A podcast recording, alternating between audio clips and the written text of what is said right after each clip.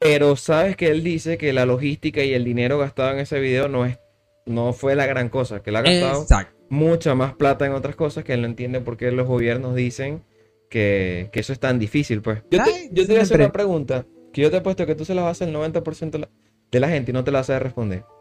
Si yo te digo un millón de dólares mañana, ¿qué tú harías? Cosas como empresario que tú tienes que ser, o como futuro empresario, como dueño de negocio, como youtuber exitoso es, ¿qué vas a hacer cuando tengas éxito? Repito, ninguna brisa es buena para las velas de un barco que no tiene rumbo. O sea, tú quieres tener 100 mil, primero tienes que te- definir una meta. La escribo. Quiero 50 mil, 100 mil seguidores. ¿Cómo hago yo para llegar a 100 mil seguidores? No tienes una meta, porque tiene que ser un número real. No vas a saber hacerlo. Ya por ahí empezaste mal. Porque si no trabaja la mente. O sea, mucho, mucho, mucho del éxito de un negocio depende de la manera de pensar de su dueño. Sean todos bienvenidos a un nuevo episodio de este maravilloso podcast Charlando en el Sofá. Para el día de hoy tenemos un gran invitado, amigo. Eh, me ha ayudado en muchos proyectos y a mi perspectiva o en el proceso de crecimiento personal en que estoy desarrollando. Ha influenciado bastante. Y tenemos al caballero Edgar Bertancourt. Bienvenido. Buenas noches, ¿cómo están? ¿Cómo se están portando todos? Es un placer estar aquí de nuevo con Leo. Esto es una experiencia que cada vez se torna más amena. Ojalá que se pueda repetir varias veces en el futuro. Hoy tenemos unos temas sabrosos, buenos para la gente que le gusta pensar un poquito fuera de la caja. Que, bueno, para aquellas personas también que quieren ser emprendedores, que tienen sus negocios, que quieren lograr el éxito haciendo las cosas que les gusta. O sea, de verdad que es un programa que vale la pena como prestarle un poquito de atención, pues. Sabias palabras, querido amigo, sabias palabras. Eh, bueno, ok. Tema del día. Sabemos que eh, a quien conozca MrBeast, obviamente ya sabrán por qué está en boca de todo el mundo. Para quien no, es un youtuber muy famoso, americano, que se dedica a regalar dinero, literalmente. Sí, con prácticamente. Muchos concursos, muchas pruebas y que sus videos, digamos que nadie ha igualado todavía, de momento. Pero ¿qué pasa? El tema es que él hizo un video que no solamente lo ha hecho desde este punto de vista, sino de otro, de otro tipo de videos ayudando a muchas personas. Esta vez haciendo 100 pozos de agua potable para poblados en lo que sería la parte de Sudáfrica, por así más que todo. Y no solamente eso, también hizo, me comentabas que había hecho además de... Sí, él ayuda a muchas personas. Él, en uno de sus episodios le operó la vista a mil personas. Verga. Y fueron partes en Estados Unidos, otras en África. Fueron alrededor del mundo las operaciones. Goteadito. Sí, goteadito. O sea, como para ayudar un poquito en cada lado. También hizo, creo que también fue a mil personas que le regaló y operó, Ah, operó los oídos y les regaló aparatos au- auditivos. Pero, o sea, él tiene tiempo en eso, ayudando a las personas, pero ningún video había tenido tan- tanto impacto como el de ahorita, pues. Sí, es que son 100 pozos de agua en lugares recógnitos que bueno. Pero sabes que él dice que la logística y el dinero gastado en ese video no es, no fue la gran cosa, que él ha gastado Exacto. mucha más plata en otras cosas que él no entiende por qué los gobiernos dicen que, que eso es tan difícil, pues. Aparte de eso, no sé si te has dado cuenta que él, es, él puso un tweet donde dice que él- por, por eso que él hizo, él iba a ser funado, pues. Él ya sabía que las personas se le iban a poner en su Sí, que contra, se le ni iban a iban- encimar. porque él como que no estuviese bien lo que él hizo. Correcto. Y tú te pones a buscar, te pones a buscar en TikTok, hay una campaña donde dice que le pusieron que era el anticristo. Sí, una, eh, ha habido mucha O sea, tú te pones en incongruencia de las cosas de que hablan con relación a él. Si, o sea, está haciendo algo que ningún famoso ha hecho, que ningún político ha hecho, que ninguna asociación de ayuda Artista, humanitaria ha hecho. O sea, la mayoría de todos los artistas que hacen famoso es una... ¿Cómo es que se le llama lo que hacen ellos? Eh, Yo he visto que un orfanato la- lo pintan y ya. ah, exacto, que van, hacen escuelas y cosas así, pero eso tiene Oh. un nombre. Ellos visitan o se toman fotos con los niños. Ah, que, que no recuerdo, no, que no recuerdo cómo es que tienes, es ese nombre de esas organizaciones que, que ellos hacen Sí. a nombre de, de, de, de ellos, pues, un programa o cosas así, que la mayoría de las veces siempre se hace... sí. Ah, esas fundaciones benéficas, que la mayoría de las veces siempre se hace es para eh, que no les impacte tanto a, a su propio bolsillo. Bueno, pero ajá, exacto, mucha Eh, gente, exacto, mucha, mucha mucha- gente tiene su- sus fundaciones es para eva- evadir impuestos, eso, es un- eso Eh, no es un correcto. secreto, eso lo sabe todo el mundo. Pero alguien que no tenga, que Ajá. solamente destine dinero para ayudar, o sea, y no tanto eso, o sea, que ve lo que está pasando, que te están incitando que si tú ayudas, o sea, te vas a meter en problemas. Ya, exacto. ya está, hay una, hay una, hay una investigación, que, o sea, esto salió hace poquito, lo estaba leyendo, que hay una investigación del gobierno para ver que, eh, cuánto pagan de impuestos. Ya le cayeron encima gobierno, el mismo gobierno por ayudar a África le cayó encima. A esto yo también me puse como que a ver, bueno, ¿y por qué es el, por qué tanto rollo? Pues yo no le veo lo malo. ¿Qué pasa? Que Mr. Beast con, o sea, hizo lo que no ha hecho la ONU en 70 años, con unos cientos de miles de dólares. La ONU maneja miles de millones de dólares y nunca hab- había hecho una obra así de esa magnitud. Lo que todo el tiempo es que si campamentos de refugiados, que si mandó médicos, pero una ayuda, o sea, está ayudando a 500 mil personas, a niños, a personas que están pasando sed, que se están enfermando. O sea, si cuentan con los recursos, tienen el dinero, ¿por qué no lo hacen? Claro. O sea, Es como que O sea, tanto investigué yo que me puse a ver que, o sea, No, es que es, de- es necesario hacerlo porque tú te dices, si están mandando tanta plata para Ucrania, para Israel, para todo eso, y un youtuber, Él, él está diciendo que, que- que creo que el presupuesto por cada pozo fueron 12 mil dólares, algo así. O sea, 100 pesos serían que, este, un millón doscientos. no 120 mil. Imagínate. No, un millón doscientos, correcto. Sí, un millón doscientos. Un millón doscientos, un millón doscientos, pero él, ha, él- hecho videos más caros, pues. Claro. Pero ¿tú crees que la ONU no tiene para hacer eso? No, yo creo que eso es lo es como que, ah, una cena. Exacto. Pero estaba viendo la, con- la otra parte, que es que dicen que a los gobiernos occidentales no les conviene que África salga de la miseria. Ah, claro. Porque África es un continente, es, ah, es un continente vasto, o sea, y es un país que tiene muchos recursos naturales.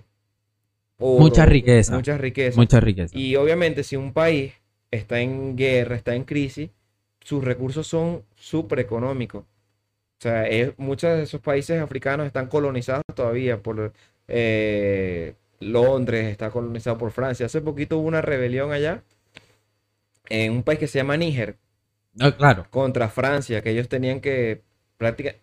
Te lo voy a poner así. El país con las reservas más grandes de oro de Europa es Francia. Ahora, ¿cuántas minas de oro tiene Francia? Ninguna. Ninguna. Todas están en África. Todas están en África. ¿Cómo el país con más reservas de oro de, de Europa no tiene minas de oro? Es que prácticamente eh, siguen estando en la civilización de, de, de los pioneros. O sea, conquistaron ese lugar y... Ya, o sea, o sea, eres libre, pero no eres tan libre. exactamente. Ve, te lo voy a poner así. Imagínate que tú tienes un vecino y a ti te va bien.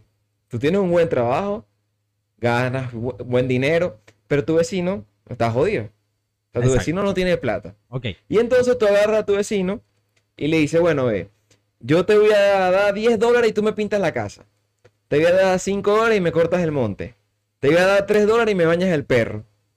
Obviamente tu vecino mientras esté jodido, él lo va a hacer porque necesita el dinero. Ahora, si tu vecino consigue un trabajo bueno y empieza a ganar lo que ganas tú, ¿quién te va a pintar la casa? ¿Quién te va a bañar el perro? Claro, Nadie. O si no, tienes, vas a tener que pagarle bien para que te lo haga. Claro, correcto. Eso es la, eh, por eso es que siempre quieren mantener al vecino pobre, ¿entiendes? Esa fue una de las maneras en que yo lo entendí.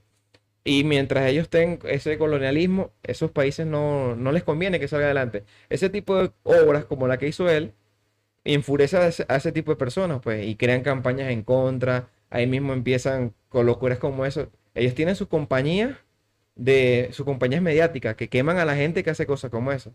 Sí, sí, claro. Y date cuenta, ve la cantidad de, de TikTok que hay de que Mr. Beast es el anticristo. No, es Que es el anticristo. O es sea, una barbaridad. yo lo las lo que llaman hasta racista. O sea, ¿racista por qué? O si sea, ayudas una, bien y si no ayudas también. O sea, o sea, es una vaina muy loca. lo que pasa es que esos gobiernos, a ellos no les gusta que tú ayudes porque si tú ayudas es por las vistas. Y si no ayudas es porque no estás ayudando. Ellos lo que quieren es que tú les entregues el dinero a ellos para ellos ayudar. Exacto. Cuando tú donas 5 millones, de los cuales ellos se quedan cuatro y medio y dan 500. Y- y da- Entonces, por eso les molesta que alguien más también haga su trabajo. Claro. Ah, es- es- de verdad así es muy, es muy complicado lo que tiene. Pero viéndolo desde este punto, vamos a entrar un poco a lo que sería el, eh, el tema.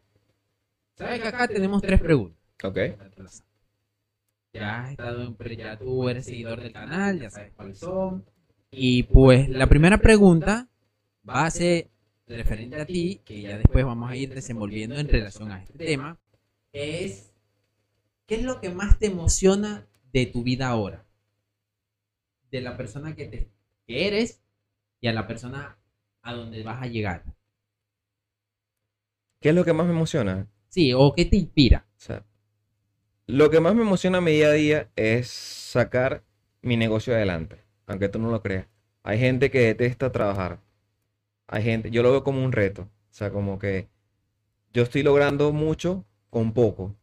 Y es gratificante. Cuando tú haces algo que de verdad te cuesta y ves que lo estás logrando, se siente una satisfacción que no se compara, no se compara con muchas cosas. ¿Entiendes?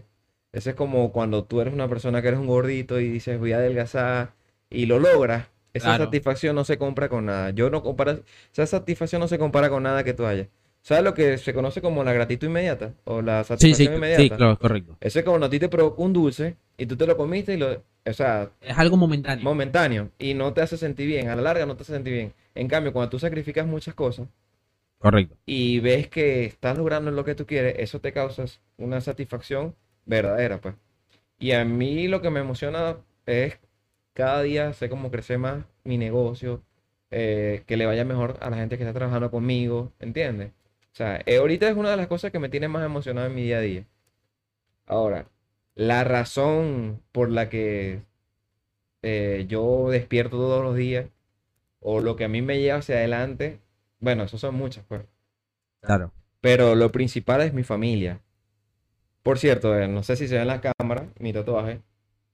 Que me preguntas qué son las cosas que a mí me motivan. Bueno, aquí esta es una frase en japonés que significa, o sea, dice Ikigai. Su significado es tu razón de vivir, tu razón por la que te despiertas cada día, Tu propósito. tu propósito, de vida. O sea, y es una frase, es una filosofía con la que yo me siento muy identificado. Porque, te lo voy a poner así, ningún, ninguna brisa es buena para un barco que no tiene rumbo. O sea, nin- Ah, sí, es verdad. Tú- Buena- buena filosofía. sí, exacto. O sea, si ninguna brisa es buena para, una, para las velas de un barco que no tiene rumbo. Esa es una frase, si tú no sabes qué quieres en esta vida, si no sabes para, para dónde vas, no haces nada. Lo primero es ponerte una meta que quiero hacer yo. Yo desde que era chamo, siempre quise tener mi propio negocio. Claro. Mi sueño de chamito era tener una empresa de servicios petroleros, pues, porque nosotros vivimos en un país petrolero Es y... lo primero que uno piensa. Sí. Obviamente, cuando yo salgo de la universidad, mi, mi papá tiene, mi papá tienes que estudiar, tienes que estudiar, tienes que estudiar. Me mandé la carrera de ingeniería. Cuando yo me gradúo, hago pasantías en PDVSA y ve- veo cómo está PDVSA, me ofrecen mi primer sueldo en PDVSA y yo digo, ¿qué es esto? Sea, No aquí- era lo que yo esperaba. Aquí lo que pagan en un mes me lo rumbé yo un fin de semana. Obviamente yo fui un tipo de persona que cuando entré a la universidad, yo siempre he sido como comerciante, pues siempre me ha gustado... Siempre ha estado en la movida. en la siempre movida. Mira, yo en la universidad hice congresos de universitarios donde hacía plata, vendí Nestí, eh, hacía trabajo, resolvía problemas. Cuando cargaba el carro, hacía carreritas en el carro. O sea, siempre busqué la manera de tener mi plata, pues. Y broma, entonces hice la de la pasantía. Luego que terminé la pasantía, o sea, la meta era PDVSA, pues. Hice pasantía en PDVSA. PDVSA ya no era lo que era antes. De verdad que eso estaba en la Ya cabeza. estaba, ya estaba arruinado. Y entonces muchos me decían, no, que espera, que eso va a cambiar, que eso va a mejorar, pero yo, ¿Quién nu- nos saca? yo- ajá, yo nunca he sido el tipo de persona que he confiado en que me espera que eso, no. Y date cuenta, imagínate, eso fue hace 11 años y PDVSA todavía está jodida. ¿Te imaginas que yo estuviese todavía trabajando en PDVSA? Imagínate. Entonces de ahí yo monté mi primer negocio, que fue un negocio de comida, un carrito de perro caliente, que ese fue mi primer emprendimiento, pero me fue súper bien. Tanto así, lo que pasa es que no se trata tanto del negocio, sino del enfoque que tú le des. Tú puedes tener cualquier negocio, pero si tú eres disciplinado, eres ordenado, trabajas bien, eh, estudias el mercado, le pones empeño, de verdad que cualquier negocio te va a ir bien. Claro, al menos que pasen cosas externas como el, Claro, ca- el- sobrenatural y cosas así que ya tú no puedes Mira, el primer negocio mío era un negocio exitoso. Yo puedo decir que yo tuve mi primer negocio exitoso a los 23 años de edad. Pero me agarró, o sea, yo duré, tuve un socio con el que no me fue muy bien porque de verdad que, que las cosas no iban bien, prácticamente trabajaba yo solo. Llega el punto donde te decepcionas porque, coño, tú te estás matando para generar plata y otra persona no es capaz ni de ayudarte en ningún sentido. Simplemente porque puso la plata. Plata que yo también había puesto, pero yo sí trabajo, pues. Claro. Entonces- es que la mayoría de las personas nunca tiene la misma pasión que, uno. Exacto, no tiene... Y no tanto la pasión, la disciplina, porque tú puedes ser apasionado, pero Cierto. no todos los días te vas a levantar con ánimos de trabajar. Exactamente. No todos los días quieres hacer las cosas, pero tú eres disciplinado y lo vas a hacer aunque tú no quieras. Eh, correcto. De eso se trata. Disciplina ante todo. O sea, porque ta- tú no te gusta. Porque a nadie le gusta pararse temprano. A nadie le gusta trabajar 12 horas, 13 horas al día. A nadie le gusta que después que trabajaste 12 horas llegas a tu casa a meter números en tablas de Excel, a pensar en estrategias de marketing, a ver cómo haces crecer el negocio. Porque cualquiera prefiere acostarse a ver televisión, a ver series de Netflix, a lo que hizo en el día, pedir un delivery. Obviamente. Ya, pues. Obviamente si no vas a avanzar. Bueno, toda esta, mi negocio, ajá, yo como que me decepciono con, esa, con el primer negocio, que partimos sociedad, yo me quedé con el negocio, empiezo a crecer, me va bien, empiezo a comprar mis cosas y pasa la pandemia. Que la pandemia me obligó a cerrar. Porque mi negocio estaba en una estación de servicio que la toma la guardia y ya no podía haber nada de gente ahí. ¿Entiendes? Obviamente mi negocio había crecido muchísimo. Yo tenía mi oficina, cámara de seguridad, tenía tres turnos, nueve empleados. Era ya un negocio de comida rápida grande. Y aparte tenía otros negocios que nosotros repartíamos comida en camiones, que también se nos cayó, que también era un muy buen ingreso. Pero a raíz de la pandemia todo eso cerró. Y yo quedé en el aire. Literal en el aire. O sea, y entonces me una- Vulgarmente, una mano atrás y otra adelante. Eso. No, o sea, yo tenía mis ahorros, pues. Exacto, sí, pero. Pero te lo estoy diciendo, yo había abierto, aparte del negocio, había abierto un bodegón, que más que bodegón era una bodeguita, pues. Claro, correcto. Pero me daba plata también. ¿Qué pasa? A raíz de la pandemia, yo cierro en mi negocio de comida rápida, ¿verdad? Y me dedico, bueno, voy a meter el pecho al bodegón. Entonces el gobierno, ah, está bien, vendes comida, puedes trabajar de 8 a 12. O sea, nada más podía, te- si tú te, eras después de las 12, pasaba la policía y te, te cerraba Santa María, te tienes que ir, que hay COVID, que no sé qué más. Me tocaba comprar gasolina. Las ventas se fueron al piso porque todo el mundo estaba pelando. Y el, y el dueño local está viendo la situación. Entonces, él se le ocurrió la, marav- la maravillosa idea de que no me acuerdo cuánto le pagué. Creo que yo le pagaba 100, 100 de alquiler. Él me quería aumentar como así algo 150. Verga. O sea, voy a trabajar, en vez de trabajar todo el día, puedo trabajar de 8 a 12, 4 horas. Estoy pagando gasolina porque no se conseguía gasolina cara. Se conseguía un dólar o dólar y medio el litro. Y entonces tú estás viendo la situación y tú en vez de todos los negocios estaban bajando los- las rentas para mantener. Este me iba a aumentar el 50%. No, vale. Yo frito. O sea, no, yo le dije, no, tranquilo, vale, yo no iba a trabajar aquí para pagarte una renta, una vaina. Y me, o sea, y entregué, pues. Y Claro. había- o sea, yo me fui, endeu- yo cuando entregué ese local, yo estaba endeudado ya. Porque ya yo había empezado a pedir plata prestar Para ir cubriendo. para ir cubriendo los gastos. Yo, porque yo me hago cargo de mis papás. Yo ayudo a mi abuela. eh, y son gastos grandes porque no es por mí solo, pues. Y yo no dormía. Te lo juro que yo no dormía pensando qué puedo hacer, qué puedo hacer, qué puedo hacer. Me tocó tomar la decisión de o me iba del país, vendía lo que tenía, todo lo que me había costado todos esos años, venderlo e irme del país. Pero entonces pensaba, coño, me voy a ir a un país que no conozco, a empezar de cero, a trabajar como un perro por tres lochas, sin posibilidad de crecer, porque tú llegas a esos países y tu título no vale nada, tus conocimientos, está bien, los puedes aplicar para cosas, pero tú vas a llegar de mesonero, trabajando en un McDonald's, donde Claro. vas a vivir el día a día, eso no te da ni para mandar para acá, pues. Yo digo que tú, tú tienes que emigrar en caso de que estés, o sea, de verdad que te estés muriendo de hambre, porque yo no se lo recomiendo a nadie. ¿Qué pasa? Que aquí en Venezuela, bueno, gracias a Dios ya no tanto por, por la cantidad de información que tuve en redes, pero aquí nunca, en Venezuela, nos dieron, como decirte, una educación financiera.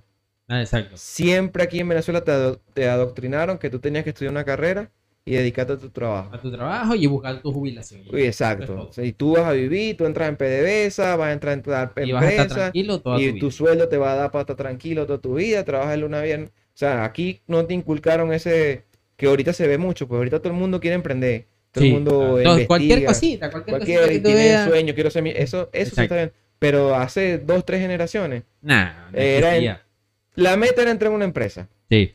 Y si tú trabajabas de algo, mira, yo, eh, si yo soy abogado, monto un buffet. Si yo soy médico, trabajo en un hospital.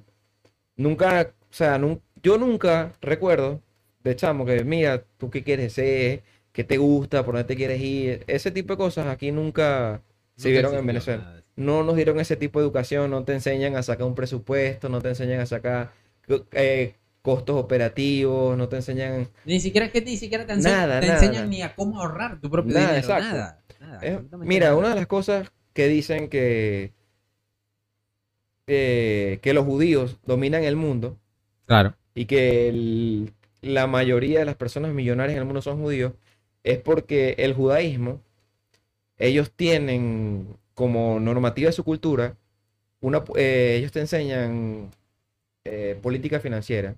Ellos te enseñan, mira, tú tienes que ahorrar tanto, tienes que gastar tanto. O sea, te enseñan cómo administrar tu dinero desde que tú eres un niño. Y, en- y siempre los regalos son en dinero, en dólares, en euros, donde estén.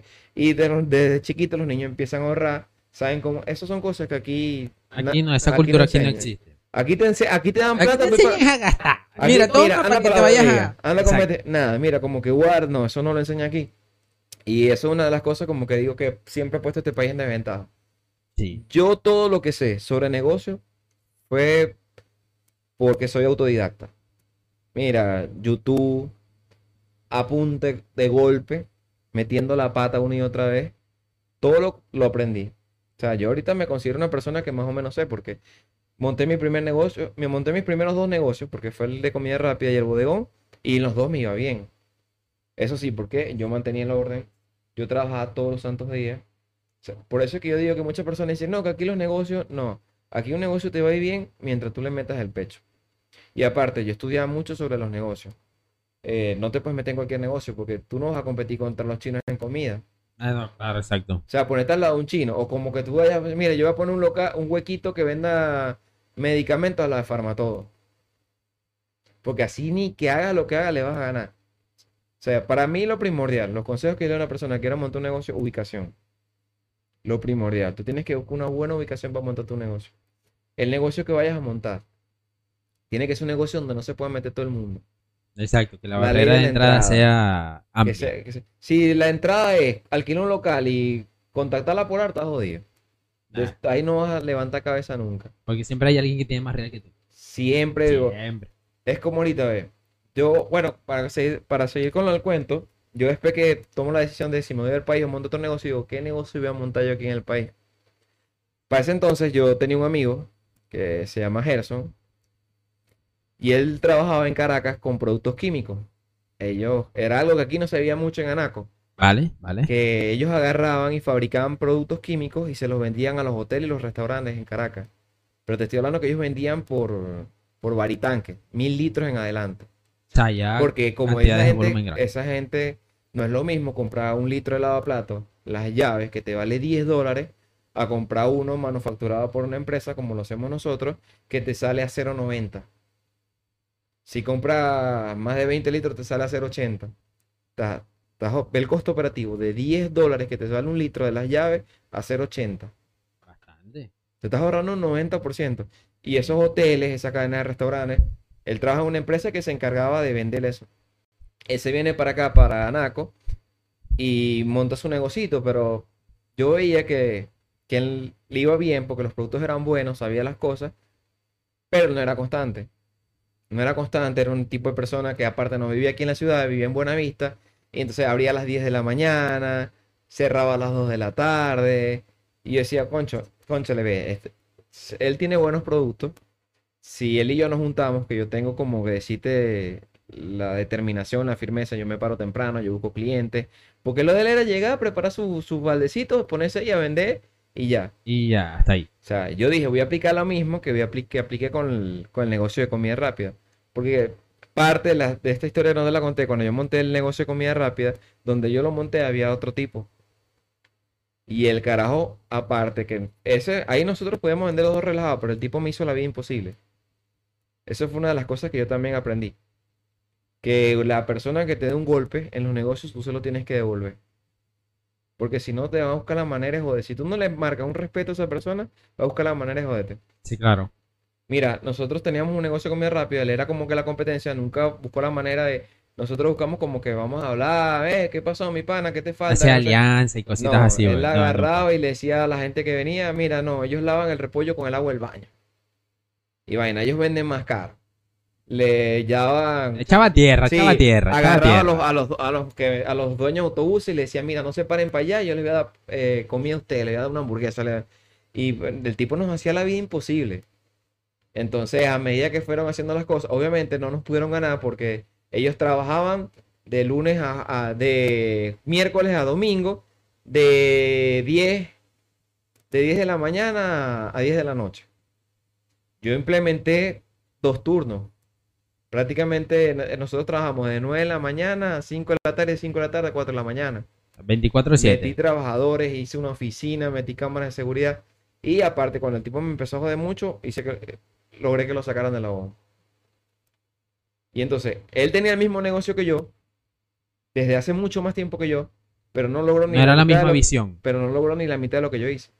¿Por qué? Porque él, él- pensaba en trabajar, yo pensé en contratar gente para que trabajara para mí, en montar cámaras de seguridad para no estar yo montado ahí, en implementar dos turnos para que no se poner una oficina para tener todo ahí almacenado, preparado con freezer, para no tener que salir, a veces tenía que salir a comprar y regresar, no, yo tenía Claro. todo ahí en mi oficina. Entonces, no se trata del negocio, sino como tú lo veas. Mi filosofía es, no, no puedes reventar la rueda, pero la puedes mejorar de alguna manera o aplicarla para que sea más fácil a ti usarla. Yo agarré mi negocio de productos de limpieza, me junté con él y bro, aquí había muchísima competencia. Mucha, mucha competencia. Es más, cuando nosotros abrimos la primera vez, te estoy hablando del negocio pro limpieza, el primer día nosotros vendimos 3 litros de cloro y un litro de lavaplatos. El primer día que abrimos. Abrimos fue con una vitrina, unos baldecitos y, una, y como cinco pimpinitas. Y yo decía, verga, Dios mío, ¿será que no vamos a vender nada? No teníamos nada de publicidad porque Ah, nada, era el la primer día. plata que, que, que yo conseguí dio para el raspa, Para pa' la el producto y y los químicos y la, la plata de los químicos. la- el primer mes no nos dio ni para pagar la renta. El primer mes tuvimos que pedir 40 dólares prestados para poder completar la renta. Obviamente nosotros arrancamos en noviembre, ya en diciembre el negocio dio. Yo trabajaba sin cobrar nada. Yo trabajé los primeros tres meses sin sacar ni medio del negocio. Después el negocio me fue yendo bien, fue creciendo, pero yo tenía una visión muy, muy distinta al, al, A los al- demás. no, al chamo que trabajaba conmigo, pues. Porque yo era el tipo de persona que iba para los negocios. Me acuerdo que uno de los primeros mayoristas que me compró fue Alicito, un negocio bastante famoso aquí en Anaco, y yo fui a hablar con él. Y le dije así como que, mira, ve, yo, haciendo- yo hago productos, porque como yo tenía el negocio de comida rápida antes, yo le compraba a ellos eh, pan de perro, pan de Ah, claro. ya tenía el contacto. todos los insumos. Y yo fui, y me dice, ah, pero ese producto es bueno, que no sé qué más. Yo le llevo una muestra, fui a hablar con él, le ofrecí crédito y fue el primero que enganché. Y así con él, como hice con él, cosa que no hacía él antes, y yo hice con muchísimas personas. Y fui probando el producto. Obviamente, mi, mi enfoque fue crear un producto de calidad. Ok. Y voy a crear un producto de calidad. Una vez que tengamos el producto de calidad, yo me voy a encargar de hacer que se venda. Eh, folletos, eh, puerta a puerta, tocando negocios. A tal, a- o sea, a tal punto que ya nosotros tenemos dos sucursales que son bastante grandes, que le venden a muchísimas empresas. Eh, y vamos por la tercera ya, que si Dios quiere la vamos a montar el año que viene. Estamos en ese proceso. Amén, todavía, amén, que así sea. Pero bueno, ese es como un resumen de... De, de todo, de todo el proceso, de lo que te inspira y te motiva. Sí. No, además, eh, además de eso es, un bo- es muy bonita historia, que ya yo la conocía, pero eh, cada vez que la cuentas se nota esa perspectiva, esa perspicacia que tienes para concretar tus objetivos, esa ambición que nunca se te apaga. A decir verdad, muy poca gente uno conoce hoy en día que sea así, porque es como tú dices. Lo que pasa es que el problema que tienen muchas de las personas es que quiere que sus negocios les dé de ya para allá. Y no es así. Por lo menos en mi caso, con Mr. Nacho, nosotros llevamos ocho años con él y eh, hemos aprendido muchas cosas y a decir verdad, siempre mi mentalidad fue de que yo sabía que al principio no me iba a dar absolutamente nada, absolutamente nada, Ese es el pensamiento que tú, tienes que estar claro que no te va a dar. que no te va a dar. Si tú vas te- como que ah, yo me voy a montar y al, dos- al otro, el segundo mes me voy a comprar una Toyota, Nah, esa- ahí estás equivocado. Estás eso, es- ponchado, de eso no te, eso no es contigo. Mejor ponte a comprar carro y a vender carro. ni Así. ni así, porque Bueno, ni así, porque conozco tampoco- gente que compra un carro y no, lo compraste al precio y le va a vender a tal. Seis meses y con el carro y parado. Exacto. Entonces, ah, ponte, te ganaste, te ganaste 600 dólares. En seis meses son 100 dólares por mes. Te sale más- mejor trabajar un chino que te pague 120. Exactamente. Pero bien, el, con relación a esto, hablando un poco de lo que es la, la el foco, porque eso más que todo es foco y disciplina, enfocándolo en la perspectiva de viéndolo desde el punto de Mr. Beast, él tuvo que su foco y su manera de ver las cosas, ver el mundo, la disciplina que tiene ese, ese carajo para hacer todos sus proyectos, la ambición que tiene. Bueno, tú y yo no siempre nos vivimos compartiendo videos de motivacionales con su historia. bueno. ¿Qué tú crees? ¿Una persona necesariamente necesita pasar por cosas negativas para llegar a ese punto? ¿O todo depende de él mismo? No, no. Para mí las personas tienen que pasar roncha. Tienen que pasar a, o sea, no se les puede dar todo en bandeja de plata de oro porque no lo van a valorar. No, mira, ve. Ahí, no sé si tú has escuchado sobre el, el- ¿Pero desde el punto negativo o puede ser desde, digamos que un- viéndolo desde el punto interno de esa persona? pues, que se decaiga porque no logra su co- cometido, se desmotive, se chicopale. Mira, ve. Las personas que mejor le ha ido en la vida son las que menos han tenido. Tú no sé si tú eh, eres fan del fútbol. ¿Conoces a Cristiano Ronaldo? Me imagino que sí. Sí, sí, claro. Cristiano Ronaldo le dice, él dice, él dijo en una entrevista que su hijo tiene todo para ser un mejor futbolista que él. Ah, Pero nunca lo va a lograr hacer porque le falta algo muy importante, que es el hambre. el hambre, esto sí es verdad. El hambre Escucha- del ex. eh, Y mientras él no tenga esa hambre, nunca lo va a superar. ¿Entiendes? Que él dice que él, o sea, que él sabe que es eso, pero que él no puede hacer nada porque él no va a poner a su hijo a pasar todo lo que él pasó para que sea mejor que él. ¿Entiendes? Entonces, ¿qué pasa? Cuando tú vienes desde abajo tienes una ambición. O sea, tú quieres lograr, tienes como que yo quiero tener esto. Ahora, ¿qué pasa? Es como dices tú, hay muchas personas que no les sale a la primera y se dan por vencido. Bueno, yo no sigo para emprender, voy a conseguirme un trabajo. Y no, aquí se trata de persistencia, de no desistir. Bueno, Mr. Vice es un caso, pues hablando, de- volviendo al tema, él fue un carajo que empezó a grabar videos y su primer patrocinante fue a los 6 años. O sea, imagínate grabar videos toda la semana y que nadie te vea, pues, Nadie, porque nadie, nadie, te conozca. Durante años. Y seis años.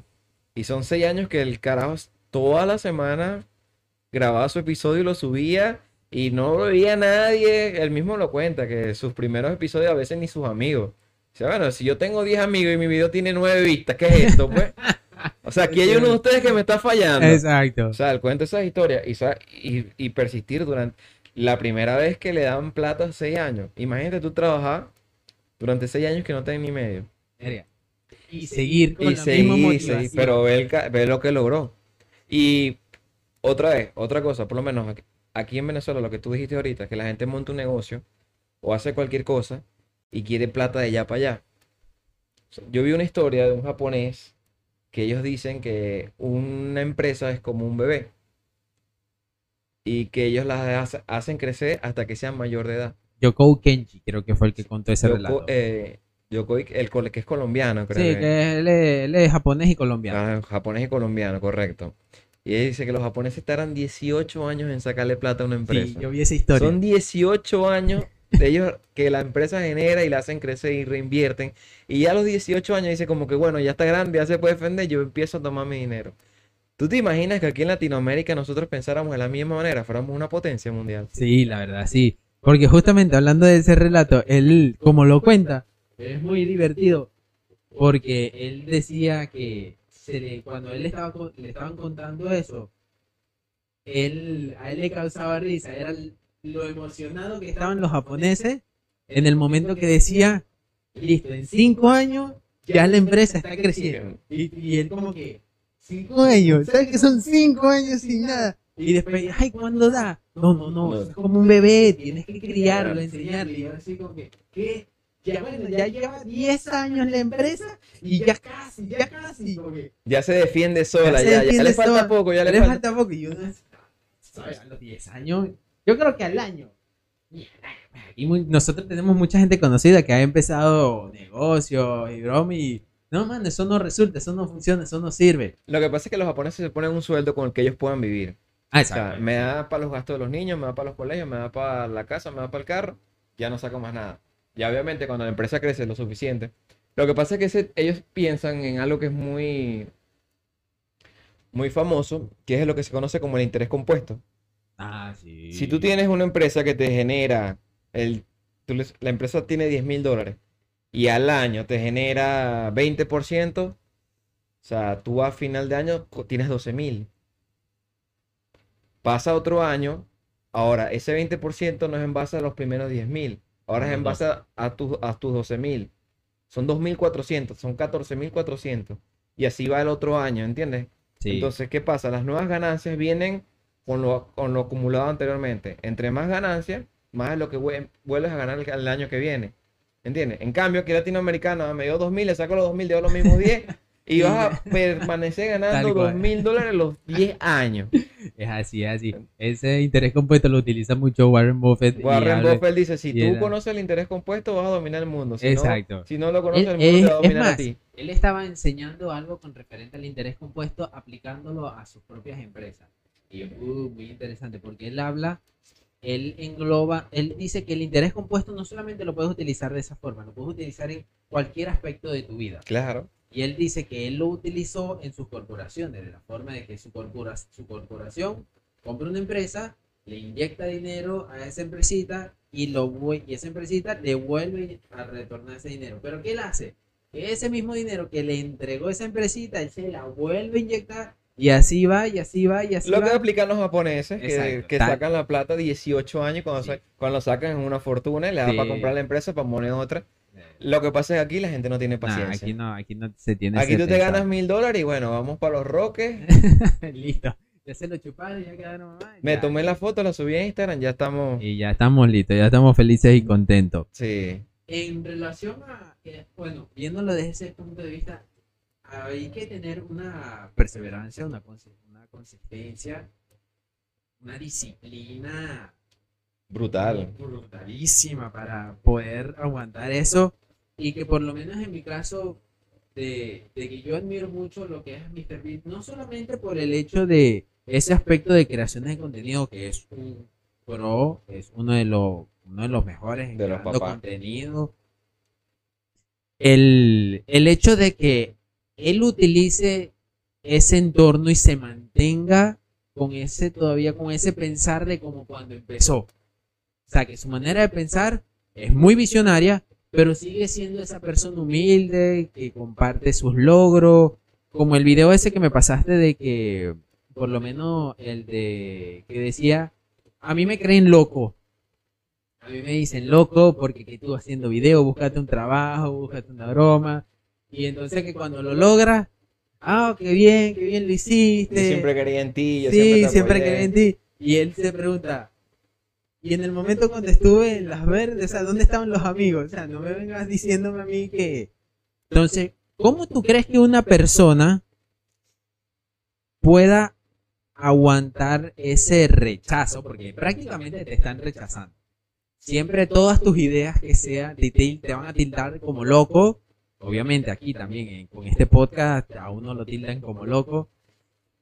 ¿Cómo tú crees que una persona puede llevar, pueda llevar eso? ¿Cómo, ¿De qué forma puede sacarse ese pensar y decir, chingue su madre todito, yo me voy a dedicar a lo mío y a eso voy? Eh, él mismo lo responde en el video. Él dice que la manera que tú tienes éxito es haciendo algo que te gusta. Y en algún punto lo vas a lograr. Tú haces esto porque te gusta. ¿Sabes cómo si tiras la toalla rápido? Si hicieras esto obligado y no te gustara. Ah, claro, sí, Entonces, exacto, tu enfoque tiene que ser en algo que te guste. Cuando tú haces algo que a ti te guste, a ti no te va a importar lo que dicen los demás, porque los, me gusta a mí, ¿entiendes? Eso es igual que cuando tú quieres hacer ejercicio, todo el mundo dice que es una pérdida de tiempo, que a nadie le gusta hacer ejercicio, que no sé qué más. Bueno, a mí me gusta, pues. Entonces después cuando te ven en forma, Papeado, todo.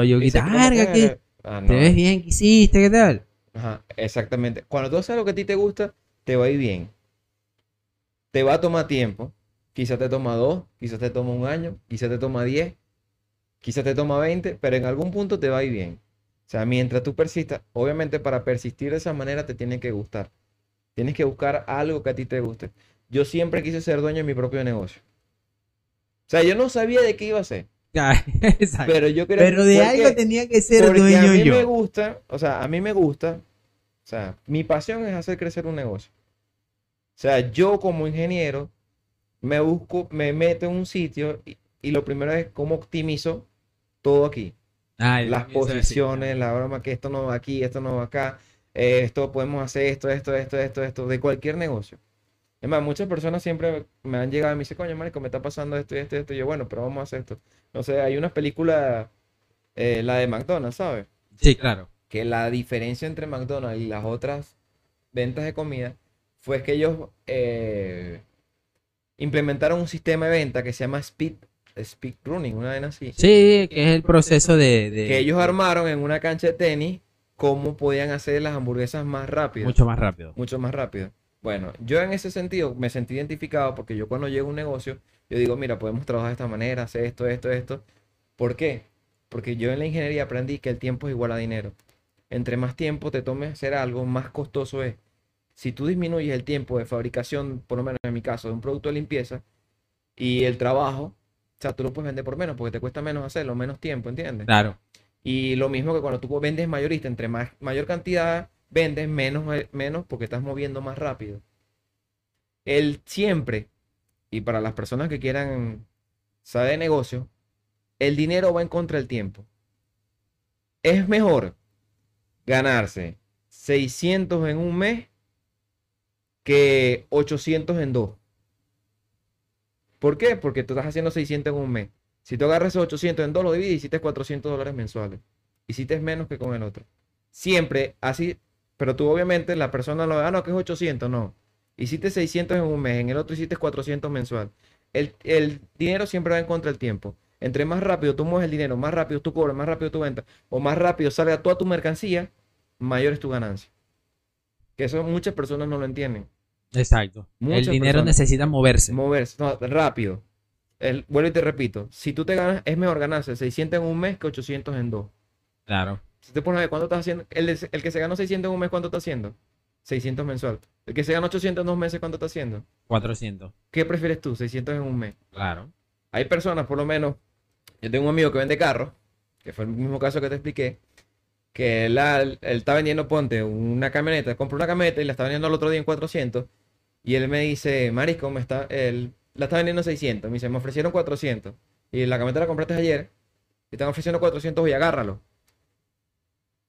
Porque si tú la quieres vender en 600 y la camioneta tarda un mes en venderse, o dos meses, yo lo saco por semana. Aquí estás haciendo 400 semanales. Si la camioneta tarda 8 semanas en venderse, tú vas a agarrar esos 800, esos 600, los vas a dividir entre 8. Entonces, tú siempre tienes que sacar tu cuenta en base al tiempo. Ese es un truco para las personas que, que sepan. Entonces, ya tú sabes que si tú quieres vender carro y tú compraste un carro ayer lo que- y te ofrecen 200, agárralo porque vas a generar más. Claro, es más, eh, necesitas que el dinero se fluctúe mucho más rápido para que se multiplique. Exactamente, para la al- al reinversión. Exacto. La reinversión. Y hablando de dinero, hablando de dinero, este, obviamente, Mr. Lee gasta demasiado dinero más. Ojo. haciendo sus videos de, mu- de múltiples millones. Y obviamente, cabe recalcar que digamos que necesidades no tiene. No tiene ninguna necesidad. Monetariamente hablando. Sentimental, bueno, no sé. Pero monetariamente no tiene. En nuestro caso, bueno, en tu caso específicamente, digamos que supo- eh, existe la fórmula de la vida. Ajá, ¿verdad? En esta fórmula de la vida está el factor dinero. ¿qué ocurriera o qué ocurriría si ese factor, ese, en esa ecuación, el dinero no existiera?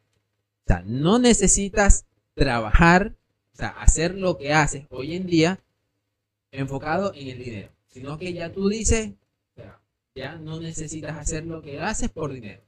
¿Qué harías? ¿A qué te dedicarías? ¿Qué hobbies tendrías? Porque ya la mayoría de las, de las cosas que hacemos siempre va al final Enfocado al dinero. Pero es que no se trata del dinero. O sea, ¿cuántas personas tú crees que no han ganado suficiente dinero para retirarse y siguen todavía? Ah, no, claro. no, sí. JP Morgan, el banquero más poderoso que tuvo en Estados Unidos. Él nació rico, él no tenía que trabajar, su papá le, le heredó 12 millones de dólares y se convirtió en el banquero más poderoso de Estados Unidos. Porque no se trata del dinero, se trata de... O sea, tú como hombre tienes que dejar un legado. Ah, exacto. sí. ¿Entiendes? Estoy Hay muchas personas que me dicen, clarísimo con eso. tú me dices, hay muchas personas que me dicen, ay, que si yo tuviese todo el dinero del mundo, yo viviera viajando y comiendo. Pero no, te vas a aburrir. Te vas a la día, tu vida no va a tener sentido.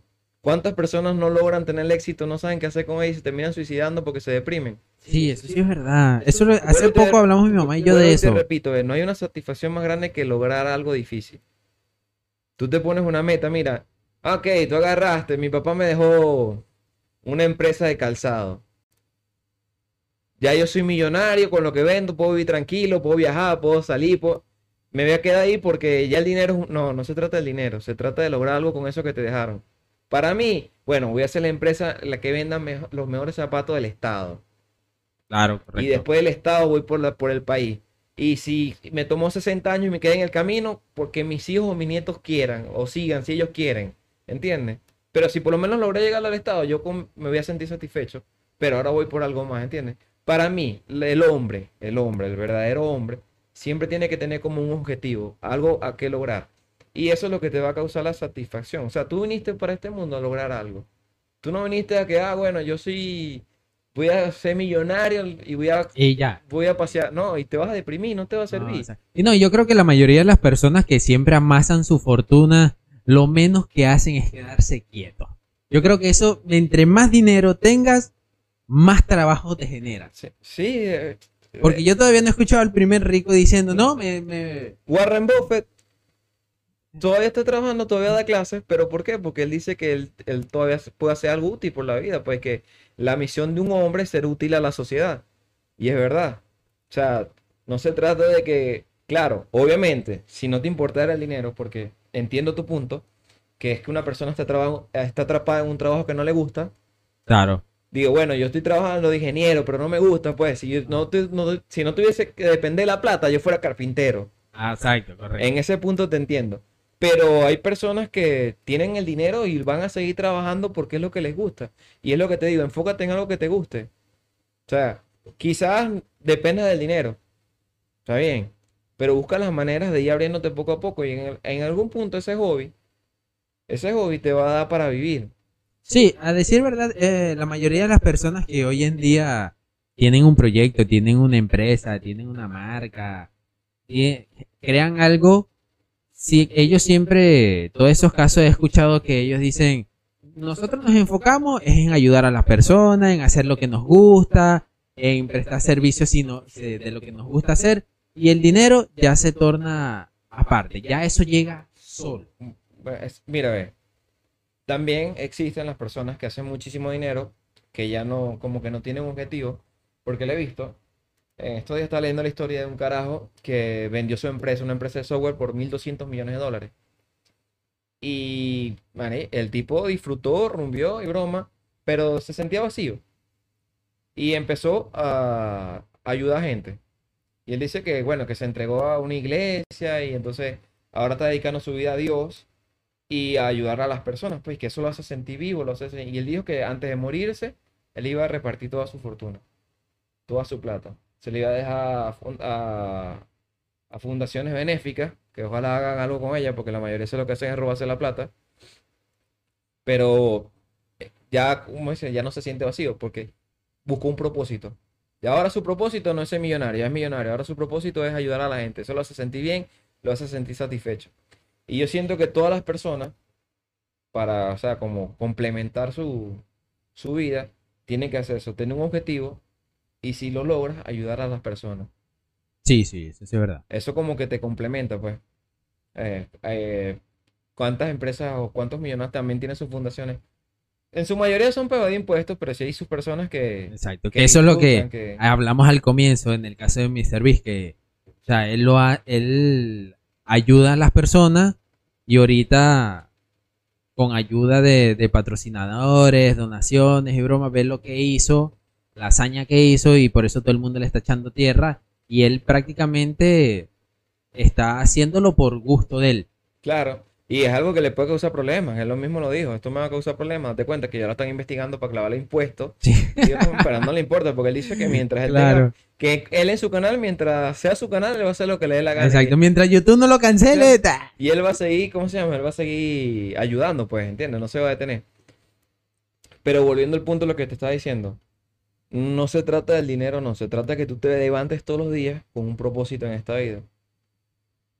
Está bien, el dinero hace falta, no te voy a decir que no, pero tienes que buscar la manera de ganártelo haciendo lo que a ti te guste. Claro, tienes que buscarte un rumbo, ¿entiendes? No puedes ir a la deriva No, como habías dicho con lo del, lo del Quizás a lo mejor sí habrá una persona, bueno, pero a mí me gusta viajar, pues, está bien, dedícate a viajar. Pero hazte una cuenta en TikTok, muestras tus Claro, viajes. no, es que hay gente Tú- que ha mira, hecho eh, Luisito Comunica. Luisito Comunica. Exactamente. Tal cual, el Pero mismo estás caso. generando plata de algo que te gusta, ¿entiendes? Y al día que tú ya no quieres hacer plata de eso, igual lo haces, lo haces porque te gusta, ¿entiendes? Sí, ¿no? Y de a partir de ahí son experiencias que te llevas y de ahí siempre sacas algo. Siempre va a llegar algo que tú di, que va a sonar, resonar contigo y tú vas a decir, oye, pero me gustó, voy a meterle a eso y a la final cuando te Mira, das cuenta, yo te, "Ay, yo te voy a hacer siempre". una pregunta que yo te he puesto que tú se la vas a hacer el 90% de la, gente y no te la vas a responder. Si yo te digo un millón de dólares mañana, ¿qué tú harías? Verga. Te apuesto que tú nunca lo habías pensado. No, la verdad nunca me había considerado el hecho Nadie de que, lo piensa. de que si tuviese... Entonces ya tú estás mentalizado en que tú no vas a generar un millón de dólares. Pregúntame a mí si me darías un millón de dólares, ¿qué haría? ¿Qué, qué tú harías? En tu caso, ¿qué tú harías? Montaría una importadora de químicos, directo, de China, de la India, de México, de Estados Unidos. O sea, de lo inverti- invertirías. Tendrías el Ya yo tengo un ya plan tienes para el- gastar mi millón de dólares. Exacto. Es justamente en eso, a- a- Pero es que las personas de- desean tener dinero, pero no van a saber qué hacer con ello porque no tienen un plan. eh, eso es lo que te iba a decir, que justamente antes de, de- o sea, hoy en la, en el transcurso de la tarde, vi un, un podcast que decía que la mayoría de las personas nunca, pens- nunca piensan en, no en el futuro, sino que no se trazan ese objetivo, algún, aunque sea minúsculo, que uno al creer que es posible hacerlo, tu mente automáticamente te crea ese plan. No, no digas no puedo, pregúntate cómo lo hago. Esa, correcto, así, tal cual. Eso Entonces, es- buena pregunta, es más, la voy a anotar para tenerla por ahí para cuando los próximos que vengan. ¿Qué tú harías con un millón de dólares? Ahorita te apuesto que lo primero que va a decir, coño, viajar. No, no sé, no, no, no he pensado. Me compraría una casa. Me compraría una casa y un carro, está bien. No es mala idea, No pero. es mala idea, pero Ajá, la- después, porque entre una casa y un carro no gastaste 150 mil dólares. A menos que te quieras comprar una, ca- Comprar una casa a un millón de dólares y, y y ya. después no la, la vas a tener que vender, pues no vas a tener cómo mantenerla. Es- sí, es verdad. Entonces, mucha gente dice: No, que yo quiero tener plata, que yo quiero generar plata, pero es que no te has trazado un plan, no sabes qué vas a hacer. Yo tengo un plan para 10 mil, tengo un plan para 100 mil y tengo un plan para un millón. Yo ti te doy un millón y tú no sabes, nunca has pensado en dinero, no sabes nada, lo vas a botar. Te lo vas a en unos tres derrochar. años vas a estar pelando Eh, vez. correcto, tal cual. Entonces, es, mira, la plata no se le puede a la gente que no sabe. Hay imperio, sobre todo aquí en, en Venezuela. Yo conozco gente que obviamente fueron oportunistas, que tuvieron palanca, que tuvieron un tío que entró en PDVSA y fue gerente y le dio los contratos y, y- o cayeron un puesto de gracia, que hicieron fortuna. Contratos de 200, 300 mil dólares y a los 2, 3 años están pelando bola. Sí, claro. Los lo, los riqui- los carajitos riquitos que. Mira, que yo conozco gente, gente que ahorita están viviendo de vender los carros, las motos, las cosas que le quedó de aquella Venezuela. Entonces, imagínate, yo estoy cómodo ahorita, estoy tranquilo. A mí me hubiese caído un contrato de 300 mil dólares, yo tuviese 3 millones de dólares relajados de todas las inversiones que hubiese hecho. Pero ellos, ¿qué pasa? Se dedican a gastar la plata porque creen que les va a volver a caer. Tuvieron Claro. una oportunidad ahora y la desperdiciaron. Claro, no voy a decir que todo, pero el 90%, pero hubo su 10% que sí invirtió, Aprovecharon. porque aprovecharon, que tenían tres de frente. Pero es lo que te digo, mucha gente quiere tener dinero y no sabe qué van a hacer con él. Sí, eso, eso sí es verdad. La verdad, o sea, nunca me he puesto a pensar de que qué haría yo si tuviese una cantidad suficiente de dinero. Porque ya automáticamente en tu mente te cerrado que no la vas a tener nunca. Exacto. No, tampoco me es, tampoco es que me he planteado esa pregunta al decir de que, ay, que sabes, fantasear en el sentido, ay, ¿qué haría yo sin esto? Sino que lo, mi pensar siempre ha sido, es, ¿de qué forma con mis posibilidades yo puedo crear algo que me lleve a generar esa cantidad de dinero? O sea, no es que de gracia me llegó, ay, mira, de todo, un millón, ¿sabes? Pero vuelvo y te repito, nunca ¿qué haces tú con generar un millón de dólares si no sabes qué vas a hacer con él? Correcto. ¿Para qué lo quieres? Exacto, pero por eso es lo que Entonces, te digo. obviamente, así como pienso yo, piensa el creador y ¿para qué te lo voy a poner si no Exacto, sabes? ¿para qué me lo vas a poner si en ese O sentido? sea, tú tienes que saber qué vas a hacer con un millón de dólares. Exacto. Es una pregunta que tú antes de generarlo, tú tienes que saber qué vas a hacer con él. ¿Entiendes? Claro, hay muchísima gente que por suerte, ah, gente que pegó una canción en, en YouTube o en TikTok y generaron el millón de dólares. Pero si tú no tienes rumbo, si eso fue un golpe de suerte, lo van a acabar en la vida. Sí, sí, no vas a saber. Entonces, una de las cosas como empresario que tú tienes que ser, o como futuro empresario, como dueño de negocio, o como youtuber exitoso es, ¿qué vas a hacer cuando tengas éxito? Primero, ¿qué tengo que hacer para tener éxito? Y luego es, ¿qué voy a hacer cuando tenga éxito? ¿Qué voy a hacer con ese éxito? Porque tú, ¿cuál es tu meta ahorita? Tú tienes tu canal de YouTube. ¿Cuál es tu meta de seguidores? ¿Te has puesto una meta? De seguidores. ¿No te has puesto la, La, meta? met- la meta más pequeña, o sea, me he No, no, tú puesto tienes que meta. tener una meta, no una meta pequeña. ¿Cuál es Mi tu meta, mi meta Yo es, quiero 100 mil seguidores. bueno, mi meta es esa. Mi meta es que el podcast sea famoso. ninguna tenga- brisa es buena para las velas de un barco que no tiene rumbo. O sea, tú quieres tener 100 mil, primero tienes que te- definir una meta. La escribo. Quiero 50 mil, 100 mil seguidores. ¿Cómo hago yo para llegar a 100 mil seguidores? Es decir, utilizar Pero la- si no la tienes ni, inversa. si no tienes, no tienes ni, ¿cómo se llama? No tienes una meta, porque tiene que ser un número real. Claro. No vas a saber hacerlo. Ya por ahí empezaste mal, porque si no trabaja la mente. O sea, mucho, mucho, mucho del éxito de un negocio depende de la manera de pensar de su dueño. O sea, no es que no puedo hacerlo, sino cómo lo hago. ¿Cuáles son mis metas? ¿Qué tengo que hacer? ¿Qué cosas tengo que sacrificar? O sea, y ya de una vez, tú, tú trazas tu mapa. Tú... Muchas personas van por la vida sin rumbo. O sea, como que, bueno, hoy veo qué me sale. No. Exacto.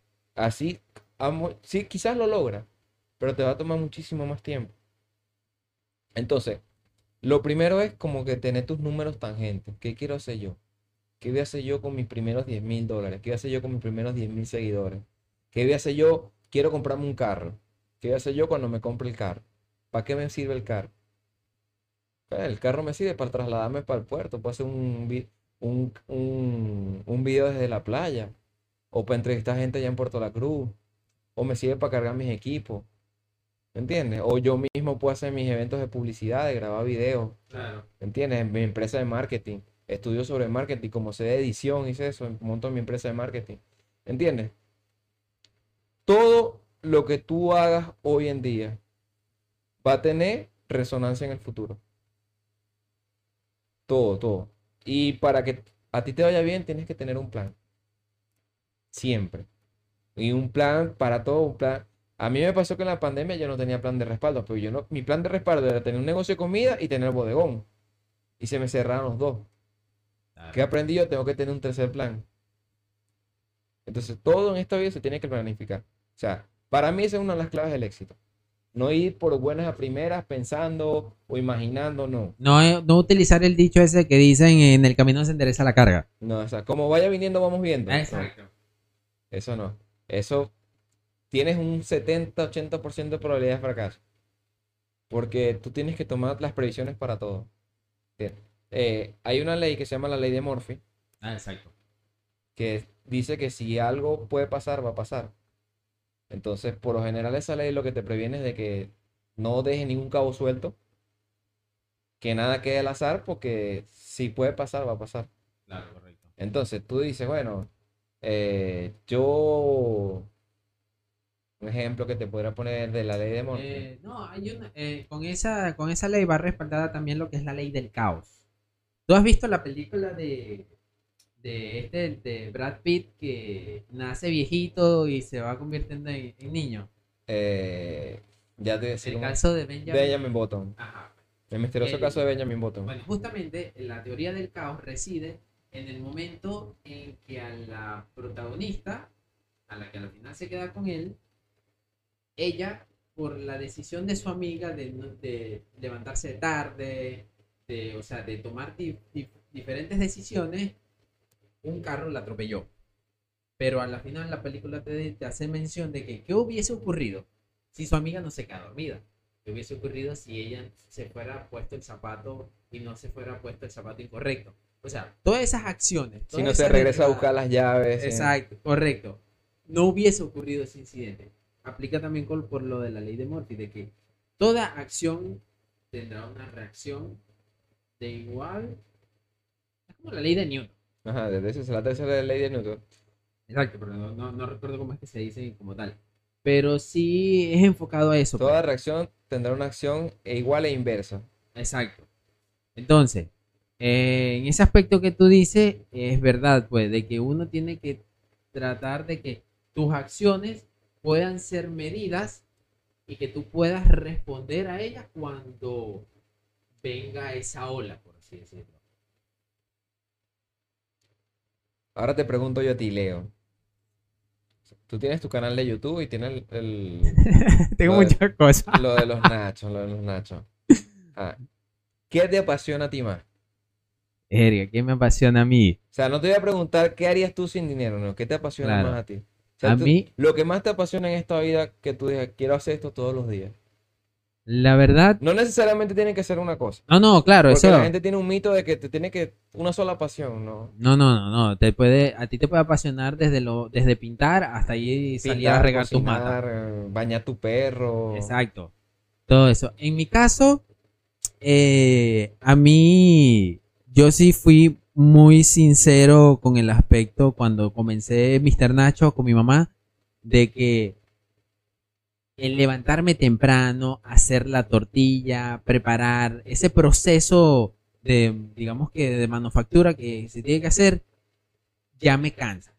Pero me, lo sigo haciendo porque me apasiona el hecho de que a las personas les gusta el producto, de que disfruten de él, que te digan, oye, qué producto tan chulo, es muy bueno, que no sé qué, ese reconocimiento, ese regocijo es lo que a mí me apasiona en ese sentido con relación a, a, a Mr. Nacho. Y que a mí me gusta la cocina. Entonces me da el espacio para yo experimentar y que nadie me va a reprochar de que si quedó bueno, si es un mal invento, si no va acorde a lo que es, porque al final es algo que a mí me gusta, es algo que a mí me apasiona y puedo ofrecérselo a las personas y si les gusta, pues buenísimo, les saco provecho de ello. Y con referente al podcast, sí me gusta mucho, mucho, mucho el tener estas conversaciones. El aprender de las personas. A mí me encanta, soy una persona que en realidad me gusta más escuchar que hablar. Entonces, el que las personas vengan y te cuenten, le ves lo animado que está, por lo menos en tu caso, a mí me como ya te dije, a mí me gusta mucho hablar contigo porque tú eres una persona que se le nota el ánimo, la, la perspicacia, eh, la emoción cuando cuentas sus cosas, la forma de, de expresarse. Entonces eso a mí me llena y me apasiona y me emociona el hecho de hacer el video, pasar las horas que tenga que pasar editando, haciendo la miniatura, estudiando para mejorar el canal, para atraer a más personas. El hecho de que tomarme la molestia de estudiar de qué forma puedo mandarle un correo a una persona que tú dices, no, ese bicho quizás no te escribo, quizás no te va a responder nunca. Pero me he llevado la sorpresa de que por lo menos personas que tienen ciento y pico de miles de seguidores en canales, eh, personajes que tienen empresas de seis cifras, me han escrito, sí, sí tengo tiempo, no, no tengo tiempo. Entonces esas barreras de temor en el hecho de que, ay, ¿será que me lanzo? ¿Será que no me lanzo? eso, ese tipo de aventura, ese tipo de emociones es lo que a mí de verdad me, me incentiva a seguir creando contenido así para, para lo que es el podcast. Ah, Bueno, pero ve, tú estás perfecto porque tú estás, estás ejerciendo las dos cosas que a ti te apasionan. Tanto en la cocina, con lo de Mr. Nacho, con lo del podcast. Ahora, referente a eso que dijiste, que a veces te da miedo o te da como, Así el culillo. sí, cierta negación de que me van a responder. Sí. Muchas de las personas, y te lo digo porque es algo que yo me he dado cuenta y después leí también. Te voy a poner un caso. Muchas veces yo salía con mis amigos, siendo chamitos, 16, 17 años, y cada vez que se rascaban, ellos armaban un negocio. Ah, no, es que eso es clásico. Yo creo que hasta el Yo sol de hoy todo el mundo lo hace. Sí, sí. Todo el mundo, mira, vamos a hacer un negocio, yo tengo esto, yo voy a poner esto, yo conozco, yo... Y a mí me da risa, yo los escuchaba y todo el tiempo, porque de verdad yo sí quería montar mi negocio, pues, Claro, exacto. yo no, o sea, yo, yo como los conozco, yo sé, este hecho no me hace nada, ¿no? Entonces lo que están es, lo que están es rascado. Ese es, yo creo que ese se llama la pea del negociante. porque Sí. Siempre sale un negocio de ahí. No, man, que si abrimos este negocio, y si abrimos un bar, y si abrimos esto, yo tengo los vasos, yo sé preparar cócteles, así se van. Yo hice un curso. Entonces, ah, entonces al otro día como que se les pasó la, en la emoción, tú lo ves como llamando y cuadrando y preguntando y al otro día como que nadie se acuerda, nadie- Ya, ya pasó. o a lo mejor quieren hacerlo pero les da flojera. Mira, creo que el primer fracaso para el 99% de los emprendedores es que no dan el primer paso. Todo queda plasmado en ideas, todo quedan, pero no son les da flojera dar el primer paso. Nunca lo vuelven tangible. Nunca, exactamente, nunca lo concretan. Y en ese tipo de cosas yo me considero una persona masoquista, o sea, necio. Yo digo, quiero hacer tal cosa y no me voy a quedar tranquilo hasta que lo haga. Claro. Mira, yo, me, yo voy a hacer tal vaina y no me voy a quedar tranquilo y hasta que yo no lo haga no me quedo tranquilo. Muchas personas a la, a la primer obstáculo como que, ay, no, Ya desisten, ya. como que, ah, no, esto no es para mí. ya no es para mí, no tengo tiempo para esto. no". Claro, obviamente no puedo... O, o mayormente lo que hacen es poner excusas. Siempre son excusas. O sea, porque dicen, ah, no, pero es que no tengo esto. Ah, no, pero es que no tengo esto. Mira, Ah, no, pero es que no me hace Mi primer esto". negocio, mi primer negocio fue en la Bomba del Carmen. Queda 15 minutos de aquí. Y yo no tenía carro. Yo tenía que, ir- cuando empecé tenía que ir y venir. Tenía que comprar las cosas y llevarlo para allá sin tener carro. Imagínate. ¿Cuántas personas hubiesen hecho eso en mi caso sin tener carro? Ah, ya la primera, quizás el primer mes. Ya después, ah, mi hermano, O sea, no Yo lo que hice fue buscarme un... Digo, bueno, yo que no puedo solo, me busco un socio que tenga carro. Y le mira, yo voy a poner todo y tú pones el carro. Exacto. ¿Entiendes? La, siempre tienes que buscar la manera de encontrar una solución. Pero la- el 99% de las personas en ese punto se dicen da por vencido. No, yo no tengo carro, ¿cómo me muevo para allá? No sé qué más. ¿eh? Sí, sí, es así. Entonces, muchas personas fracasan o no logran el éxito porque no buscan las maneras de solucionar los problemas. Y a veces las soluciones a esos problemas es tan sencillo, tan simple, tan básico. Por lo menos cuando yo empecé el canal, eh, fue en pandemia. No podíamos, obviamente, no teníamos que salir ni nada. Y yo dije, ¿qué puedo hacer? No, puedo- no podía hacer tortilla porque nadie estaba comprando, no podíamos trabajar, no podíamos hacer nada. Y yo, Dios mío, me da una verga aquí sin hacer nada. ¿Qué hice yo? Bueno, me voy a, me voy a hacer un canal. ¿De qué voy a hablar? No sé, pero me lo voy a hacer. cuando abriste los OnlyFans y también... Sí, sí, no, no, de- era, era, yo, como dice mi mamá, lo que pasa es que él antes, antes de empezar el profi, él era un, Ah, marico, pero ya lo, ya un lo, gancho con ropa. ya lo Ella decía, era ya lo ya puedes abrir ya ahora estás, que estás sí, papiadito. está, estoy papeadito, pero no va acorde a la, Al- al pensar de- del podcast. puede ser multifacético, ¿viste? Ah, bueno, también. Mira, Hoy ¿cuántas? nos gusta algo, mañana nos gusta otra cosa. Exactamente. Bueno, depende de los gustos, ¿viste? Depende de los gustos, obviamente. Ay, menos mal que no vino Chuchu hoy, ¿viste? Sí. Porque tú dices, ay, Estará- chinazo, sí. ay. Este, bueno, el, el hecho es que no me puse pero. Literalmente dije, bueno, tengo un teléfono, tengo una computadora donde editar. Vamos a hacer, lánzate, lánzate de una. Nunca has hablado frente a una cámara. Y mi primer video fue horrible. Mi primer video es asqueroso. Pero como todo comienzo, siempre va a ser, siempre va a ser malo. Tu primera tortilla no fue buena. No, no.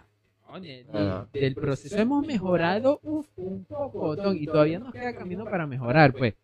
Pero es así, pues, como tú dices, todo, todo se basa en ese primer paso. Que, y el hecho de que se ponen muchos peros la gente.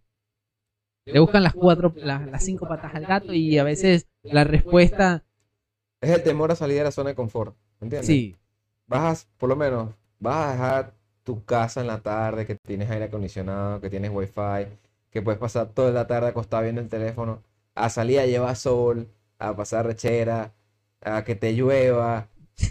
No lo pretendes hacer, sí, ¿entiendes? nah, es que eso no es, eso no es para todo el mundo en realidad. No, Eso y no es- hasta teniendo tu negocio, porque vuelvo a la parte donde te acuerdas que te dije cuando empecé el negocio por limpieza, yo me asocié con un chamo Claro. y yo le decía, marico, pero vamos a salir a hablar. Ay, no, qué flojera caminar, ese sol Sí. está recho. Tengo, tengo Ay, que me da hacerme- pena. tengo que hacer mercado. Tengo que llevar a la niña al médico. Y to- entonces se ponen una fila de peros que... Claro, que a la final ya te quita las ganas de... O sea, marico, tú puedes hacer mercado en la tarde, en la noche. Vamos a hacer esa vaina, que esto es importante. Vamos a hacer crecer el negocio. Y tú te das cuenta que tampoco todo el mundo piensa como tú. Porque ese es un error que yo cometí. Con mi primera sociedad, yo quería transformar a la persona que fue socio mía, que era un amigo muy cercano, a cómo era yo. Nah, ese es el peor error. Le explicaba, le explicaba, le explicaba. Llegó un punto en donde yo me decepcioné. Yo dije, ya estoy cansado de trabajar para dos, cuando tú ni siquiera Claro. puedes mover un dedo, o hay que romper sociedad. Pero después yo entendí que esa persona nunca va a ser como yo, porque no hay dos personas iguales. Pues hay personas no. parecidas y no es su manera. Pues él es una persona muy cómoda, muy tranquila, no le gusta hacer mala vida, no le gusta. Yo no soy así. Claro. ¿Entiendes? Mira, yo, por ejemplo, te voy a contar una anécdota donde a mí me escriben para un pedido un domingo, que lo vienen a buscar el lunes en la mañana. Me dicen, necesitamos 200 litros de lavaplatos, 200 litros de cloro y 200 litros de desengrasante. Me lo escribieron un domingo, yo había salido a beber y me paré como a las 10 y media. Me dice, no, pero lo podemos pasar buscando porque vamos para el Tigre. Salimos de la finca, lo pasamos buscando y vamos para el Tigre. ¿Tú crees que me lo puedes tener a las 9 de la mañana? El lunes. Yo vi ese mensaje el domingo a las 11 de la mañana. Enratonado, porque había salido el día entero. Me acuerdo, era día del niño. Y la primera vez que nosotros vimos por limpieza, éramos tres socios. El chamo que preparaba, que nosotros le pagábamos por preparar, que era el que nunca quería salir conmigo. Otro pana que dio la plata y él iba de socio ahí, que el, el- otro, otro error que yo cometí, que era, era una persona, bueno, yo puse la plata, ustedes tienen que hacer lo demás. Claro, era socio capitalista. Ca- Y yo también era un socio capitalista, pero yo Pero eh, trabajaba. tú eras activo. Y entonces, ¿qué pasa? El chamo era de Buena Vista. Yo te conté que, que ese- cuando él Claro. abría su negocio venía a las 10 de la mañana porque era Buena Vista. Obviamente no se iba a venir un domingo, que era el chamo que preparaba los químicos. El, el otro socio no, no era un tipo de persona como yo tengo plata, yo no me sé nada, no me interesa. A mí yo no puse- me llame que... A mí no me- yo estoy estoy ocupado, yo estoy ocupado. Yo estoy echado en mi casa. ¿Y qué hice yo? Me agarré, me paré, me bañé, me fui sin almorzar. Y yo le dije a la gente, tranquila, que pasen buscando el pedido a las 9 de la mañana. Me puse yo solo. No tenía que el para aquel entonces batidor eléctrico, me tocó batir los tambores a pulmón. Imagínate batir un tambor de lavaplato espeso con un palo. Una melaza ahí. Me- Horrible, horrible. Y eh, ve, llegué a las 12 sin almorzar, sin desayunar. Me comí fue una empanada en todo el día. Y salí de ahí a las 7 de la noche. 7 horas trabajando. Saqué el pedido. Lo vinieron a buscar, lo entregué en la mañana. Obviamente era una ganancia que trabajé yo solo, pero se iba a dividir entre tres. Claro. ¿Qué pasa? Ese señor que vino todavía es cliente mío. Es más, hace, eh, hace poquito, no sé, yo subí ayer una donde Sí, sí, buscando- que la camionetica blanca Eh, montándoselo. ese, ese señor desde ahí es cliente mío. Y es un muy buen cliente. Pero ¿qué hubiese pasado si yo digo, no, estoy enratonado, me quedo aquí? Busco Nada. otro, Exacto. busco otra persona. Y no, y este, este no me sirven porque no me resuelven, ¿entiendes? Y es una filosofía que yo tengo. de, mientras- si tú trabajas conmigo, yo voy a buscar la manera de resolver. Es más, el, el, el coño madre ese vino ayer y me vino a las 10 y media y me dijo, paso buscando el pedido a la, a la una. Obviamente, ya yo tengo los equipos, tengo todo, tengo trabajadores, tengo... Y los, ah, dale, ven a buscarlo a la una, no me importa, aquí lo hacemos. Y estábamos montando los tambores bajo la lluvia. ¿Entiendes? Pero es lo que te digo, si yo esa vez no hubiese resuelto, eso es un cliente muy bueno que hubiese perdido. Claro. Pues te una persona que compra 600 litros. Ahí fueron, ya te voy a decir, fueron como, esa vez fueron 400 dólares. Esos 600 litros. Ayer fueron 250 dólares. Te estoy hablando que es plata. Claro, Tú correcto. pones a una persona que gane 250 dólares en un día por En un 30. día, coño. Está bien. En un ratico. Exacto. Entonces, pero es lo que te digo, pues, no todo el mundo lo va a hacer. No, todo el mundo está No preparado mundo para yo. eso. Y el hecho de que yo lo haga y el otro no quiera, yo no me puedo molestar con otra persona porque yo no lo puedo no es así, ¿entiendes? Exacto. Ahora, el truco está en, El truco está en no es molestarse por esa persona. el truco está en buscar la manera de no depender de esa persona o buscar personas que sean como tú. Sí, también. Buscar personas que sean como tú, que les importe. En el negocio de comida, eh, de comida rápida, una vez nosotros íbamos a buscar unas salchichas, es una broma. Mi cuñado trabaja, trabaja en Ford Truck, él reparaba camiones. Y él se hizo muy amigo del, de la- él le repara camiones a la, a la gente que transportaba Plum Rolls. Ok. Y él me consiguió un, como 300 paquetes de salchicha que estaban en oferta. ¿Cómo se llama? A los paquetes de salchicha, cuando le faltan como 4 meses para vencerse, ellos se lo venden a las panaderías al 30% de descuento. 30, 40% de Está descuento. rematando. Rematando. Mira, esto le faltan 3 meses, 3, 4 meses. Obviamente, yo vendía eso en menos de un mes. Yo saqué mi cuenta. Y por cada pa- paquete de salchichas, que te hablan de salchichas Plum yo me ahorraba 1,5 dólares. Pero eran 200 paquetes. No, Por bastante. 1,5 era 300 dólares que yo, nos íbamos a ahorrar. Y yo le digo a los que era socio mío, mira, vámonos para el puerto, que mi, mi cuñado me tiene. Me dice, no. Yo no tenía carro, era el del carro. Yo no voy ahí. Yo no voy para el puerto porque yo no quiero manejar. Yo quiero pasar el fin de semana tranquilo con mi novio. Marisco, ve, salimos a las 8 de la mañana, estamos allá a las 10. Y al mediodía estamos aquí, son mediodía estás- 300 estás aquí. dólares. No, no. Me dijo, si quieres, te vas tú en carrito, te lo pagas del negocio, traes la salchicha y el carrito y el, el negocio que te cubra todos los gastos. Y yo, verga, para tú ganar lo mismo que yo estando aquí. Y como ese chasco me pasaron mucho, como te estoy contando, Claro. y yo entendí que no todo el mundo se va a joder como yo. No, no. Eso no es así. No todo el mundo se va a joder. Y yo no me tengo que molestar por eso, pues son. Ah, exacto. Eso es lo que pasa. Por lo menos ayer a mi mamá este, le hicieron, hicieron un pedido. Y la mantuvieron aquí. No, sí, yo voy, yo voy, yo voy, yo voy. Nunca vinieron. Entonces ella me llega a mí hoy. Concha, que la gente se está. Ya, ya va. Primero, no te puedes molestar. Porque tú no puedes controlar a las personas. Y segundo, no te pagaron. Así que no tienes esa responsabilidad. Y tampoco entregaste el producto. Así que esa persona tampoco tiene responsabilidad y tú no estás perdiendo. Entonces no te puedes molestar por las decisiones que tomen las personas. Es algo que pasa. Exacto. O sea, son cositas así. Y esto para, y aquí, bueno, para terminar, ¿cuál serían esos tres grandes consejos? Bueno, ya has dado bastantes, pero ahora sí, enfocados en lo que hemos aprendido con tus experiencias, con tus anécdotas, también con la perspectiva que tuvimos de- de- del tema de hoy de que era Mr. Beast. ¿Cuál tú crees que serían esos tres consejos que le serviría a aquella persona que nos está viendo o nos está escuchando? Los tres consejos, las tres cosas que yo le recomendaría. Sí, Creo que la principal es que no escuchen a nadie. El 90%, 80% de las personas a las que tú le cuentes lo que quieres hacer, te va a decir que no lo hagas, que te va a ir mal. ¿Por qué? Porque ellos no, no tienen tu visión. Tienen- En todos los negocios que yo quise montar, hasta mi propia familia me dijo que eso era una pérdida de tiempo, que buscara trabajo, que eso no... Familia. Entonces, que cuando fui a montar mi segunda sucursal, que para qué lo vas a montar, que tú no vas a tener control de eso, que no sé qué. Siempre, nadie ve el mundo como lo ves tú. siempre hay un pero. Siempre un pero. Y como, y muchas personas, como ellos no lo logran o no lo van a lograr o no saben cómo hacerlo, no les gusta que tú lo hagas y siempre como que este loco, este, bueno, como en el video de Mr. Beast que le decía, ajá, conectar las verdes. Sí. El primer consejo para mí es no escuchen a las personas. Ustedes quieren escuchar a alguien, escuchen una persona que haya logrado lo que ustedes quieren hacer. Que esa persona sí le va a dar un buen consejo. Pero tú no le puedes preguntar a una persona que está acostumbrada a vivir por un sueldo o plantearle tu idea porque no lo va a entender. Exacto. La mayoría de las veces nunca van, Ya nunca están entienden. encapsulados, en eso, no te van a Sí, entender. no te van Se van a burlar, te van a desmotivar, te van a quitar las ganas de trabajar, te van a poner pero. No.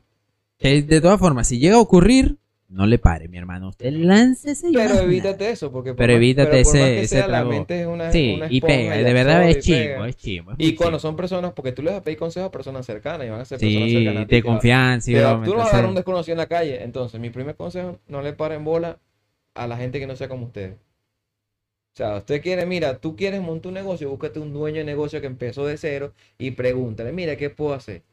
Pero no vayas y le preguntes al huevón de al lado, que es pana tuyo, que pasa todo el día jugando PlayStation, porque lo que hace es cagarse la risa. Exacto. Ese no. Ese es el primer consejo. El segundo consejo para mí es que tienen que tener claro lo que quieren. Una meta. Si tú no sabes qué quieres, vas a correr en círculo. Más logra una persona caminando fijo a un punto o sabiendo hacia dónde va que un loco dando vueltas sin saber qué quiere. He tenido- conocido personas que tienen 50.000 ideas y hacen todo y no hacen ninguna. Entonces, lo primero es enfocarse en una meta. Mira, yo quiero hacer esto, quiero esto. ¿Qué tengo que hacer para esto? Escribirlo si es posible. Y la tercera, o sea, mi tercera recomendación es que busquen la manera de ser disciplinados, de tener disciplina. Sí. Si tú no tienes disciplina, mira, la disciplina te sirve para la salud, para tu cuidado personal, para tu higiene, para los negocios. Si tú no tienes disciplina, no tienes nada en esta vida. Es Si tú estás pensando hacer las cosas sencillamente cuando a ti te gusta o cuando estás de ánimo, créeme que vas a fracasar en todo. O nunca vas a salir de ese promedio. O sea, busca las maneras. Que tú no eres disciplinado, lee sobre la disciplina. Que, que no te gusta leer, bueno, descárgate. En YouTube hay 50 mil videos de cómo aprender a ser disciplinado. Sí. Audiolibro, Audiolibro. resúmenes. Hay, hay un, hay un libro muy bueno que patrocina muchísimo que se llama Hábitos Atómicos. Ah, sí, ese es bueno. que el día habla sobre que, bueno, las cosas que tú quieras empezar a hacer, lo primero que tienes que hacer es poner, eh, quitar las trabas, pues. Si tú quieres empezar a hacer ejercicio, pon los zapatos de correr todos los días al lado de tu cama. Que tú los ves ahí, te recuerdas, te los pones rápido, de broma. Eh, tienes que hacerle un horario. O sea, busca las maneras de, acortar los plazos entre las cosas que tú quieras realizar. Voy y te repito, ser disciplinado, no lo eres, hay 50.000 maneras de aprender disciplina. La disciplina es un hábito. O sea, como cepillarte los dientes, como bañarte, como... y una vez que tú la adquieras, lo vas a hacer con todo. Con las comidas, con los entrenamientos, con los negocios. Bueno, para mí esas son las tres más importantes. En realidad te puedo como 15, pero ya Sí, como pero que el claro. tiempo ya... Sí, ya, ya, ya las cámaras se empezaron a apagar ya. Pero bueno, este, coño, muy buenas. eh, Son, eh, son, muy interesantes y la verdad empatizo mucho con ellas porque es algo que, bueno, siempre lo hablamos cada vez que tenemos oportunidad. hemos compartido muchas, eh, muchas salidas, comida y cosas así. Y siempre estamos hablando de este tipo de temas. De verdad, eh, espero que a las personas que nos estén viendo, que nos estén escuchando, estos tres consejos, grandes consejos, grandes puntos de vista les funcionen y les sirva.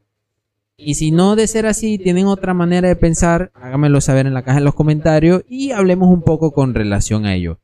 Edgar, eh, ¿qué te pareció el episodio? ¿Qué, qué tal? Bueno, excelente, excelente como siempre. ¿Sabes que ese tipo de charla entre nosotros es muy común? O sea, la única diferencia que hubo hoy, las cámaras y las luces. Exacto. Del resto, todo cual. excelente. Pero del resto, Y bueno, dos, tres personas que tomen en cuenta los consejos. ya es ganancia. ya es ¿no? Con que lo agarre uno solo, ya es ganancia.